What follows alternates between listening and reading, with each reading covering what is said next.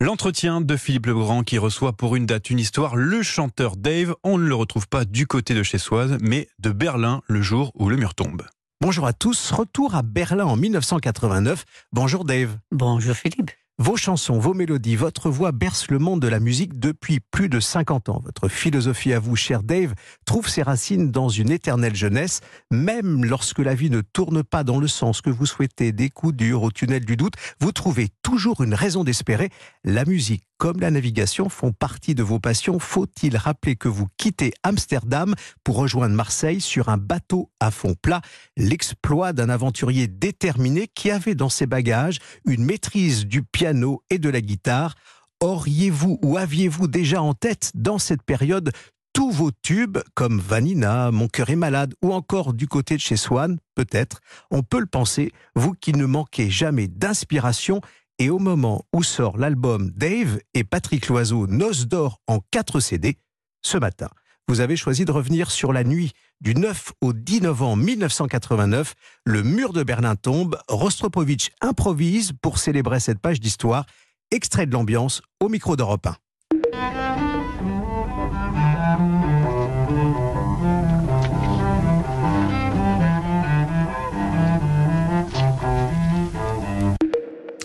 Incroyable, c'est lui, c'est Rostropovitch au pied du mur de Berlin. Le mur tombe. On est dans ce moment-là, en novembre 1989. Dave, pourquoi avoir choisi euh, cette date? C'est la, liberté qui résonne? C'est en même temps un, moment triste parce que euh, c'est de la nostalgie dans le sens, on va dire, étymologique du mot, parce que moi qui sans vouloir sembler pédant, euh, nostos veut dire retour, et algie veut dire douleur. Donc il y a les deux. Si vous vous promenez dans le village où vous vous, promeniez avec vos parents qui sont peut-être plus là, il y a les deux. Il y a le plaisir et, la nostalgie dans le sens un peu plus triste.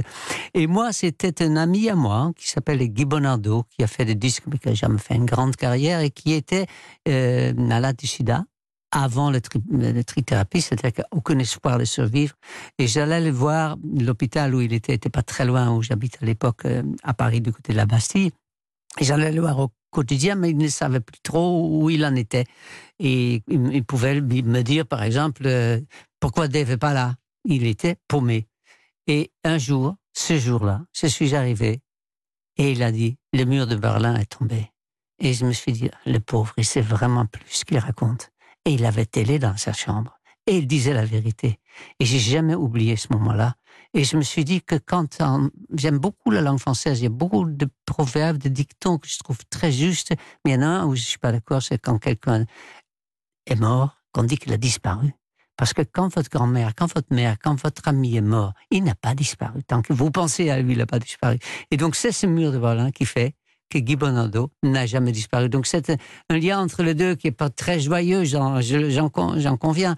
Et en même temps, j'ai aussi, comme tout le monde, des images de cette joie incroyable de ce retrouvailles fraternelles entre l'Allemagne de l'Est et l'Allemagne de l'Ouest. Qu'est-ce qu'on a même comme meilleur exemple de l'Allemagne de, l'Est que Merkel, Madame Merkel, qui était de l'Allemagne de l'Est c'est le mur de Berlin qui tombe, Dave, euh, et, puis ce, symbole hein, de la guerre froide qui, euh, qui disparaît, qui, qui s'en va.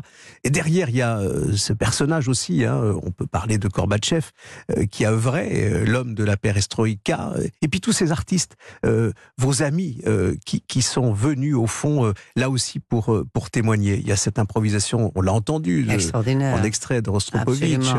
Est-ce que vous avez à ce moment-là en plus de, ce moment euh, euh, douloureux au fond euh, à travers ce souvenir de, votre ami, est-ce qu'il y a eu aussi au fond chez vous une réflexion en plus en, voyant ces pierres, ces, coups dans le, dans le mur et, et, au fond cette, cette joie derrière les coups de réunir l'Est et l'Ouest? Ah oui, parce que moi je suis toujours quelqu'un d'extrêmement optimiste malgré tout. C'est ce que j'ai dit dans votre portrait. Ah oui, exactement. Il y a toujours l'espoir. Oui, mais en même temps, je peux vous donner un autre exemple. Je suis pas là pour, rendre malheureux nos auditeurs et auditrices d'Europe mais c'est vrai que quand, quand j'avais 5-6 ans, étant donné que je suis né en 44, Ne soyez pas surpris. je ne le suis pas. Que je, je, peux témoigner de, de, votre allure euh, à la fois élégante et puis euh, cette chemise euh, blanche de l'été. Voilà. Mais c'est-à-dire que quand on voyait, quand vos parents vous montraient les photos dans les années 50, donc où j'étais très jeune, des villes comme Berlin, comme Londres, tout était détruit. Je ne pouvais pas m'imaginer qu'un jour, 60 ans, 70 ans après, il y aura de nouveau ce genre d'images qui se jouent aujourd'hui évidemment en Ukraine. Mais on se dit, mais, l'homme est quand même toujours le même, quoi. Il fait toujours les mêmes conneries, quoi. Il veut toujours prouver qu'il est le plus fort, etc. Et ça, ça entame un peu ma légèreté, j'avoue. Mais c'est un peu normal, sûrement. Ça fait de l'âge l'âge du philosophe. Hein. On sent que vous prenez du recul et que vous analysez aussi peut-être plus qu'hier. Oui, mon, comme j'ai eu un accident un petit peu grave euh, qui m'a fait garder, quand ils m'ont gardé pendant un mois à l'hôpital, c'est vrai que ma, cardiologue, qui est presque une amie, euh, m'a dit que j'avais perdu un peu de ma légèreté. Mais je veux le retrouver, parce que l'accident n'a même pas six mois, donc ça va, ça va s'arranger avec le temps. Parce qu'évidemment, il faut mieux dire que le verre est à moitié plein qu'à moitié vide. Quand on vous entend parler à la fois de, cette euh, histoire du mur de Berlin, de ce souvenir euh, triste de votre ami, et puis euh, de cette, ce coffret qui sort là, qui est une, occasion aussi de, redécouvrir votre parcours et, et, avec le duo que vous avez formé avec Patrick Loiseau, on se dit que finalement vous êtes porté par la foi et la foi en l'homme. C'est vrai ou pas ce que je dis là? Oui, c'est vrai. Mais qui dit foi dit doute. Et s'il n'y a pas de doute, il n'y a pas de foi. Donc, ce mélange devait être évident. J'ai décidé, il y a pas mal d'années, de m'appeler déiste et pas croyant. Mais euh, je suis ravi des gens qui sont terriblement croyants et qui trouvent là euh, de l'aide, des béquilles pour avancer dans la vie.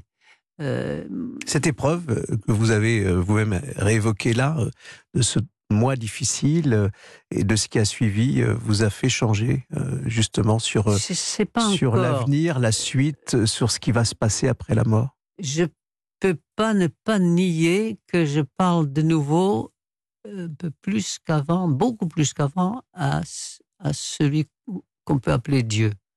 Donc, c'est-à-dire qu'on parle à personne.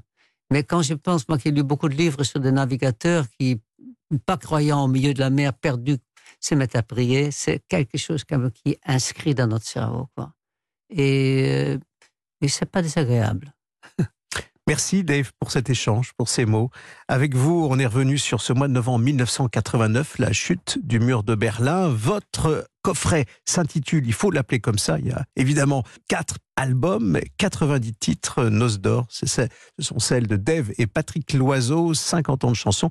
On va se quitter avec, elle est forcément dans votre playlist et dans celle d'un certain nombre d'auditeurs, j'en suis certain, et dans la mienne, elle s'intitule cette chanson, Vanina. C'est votre titre. À bientôt.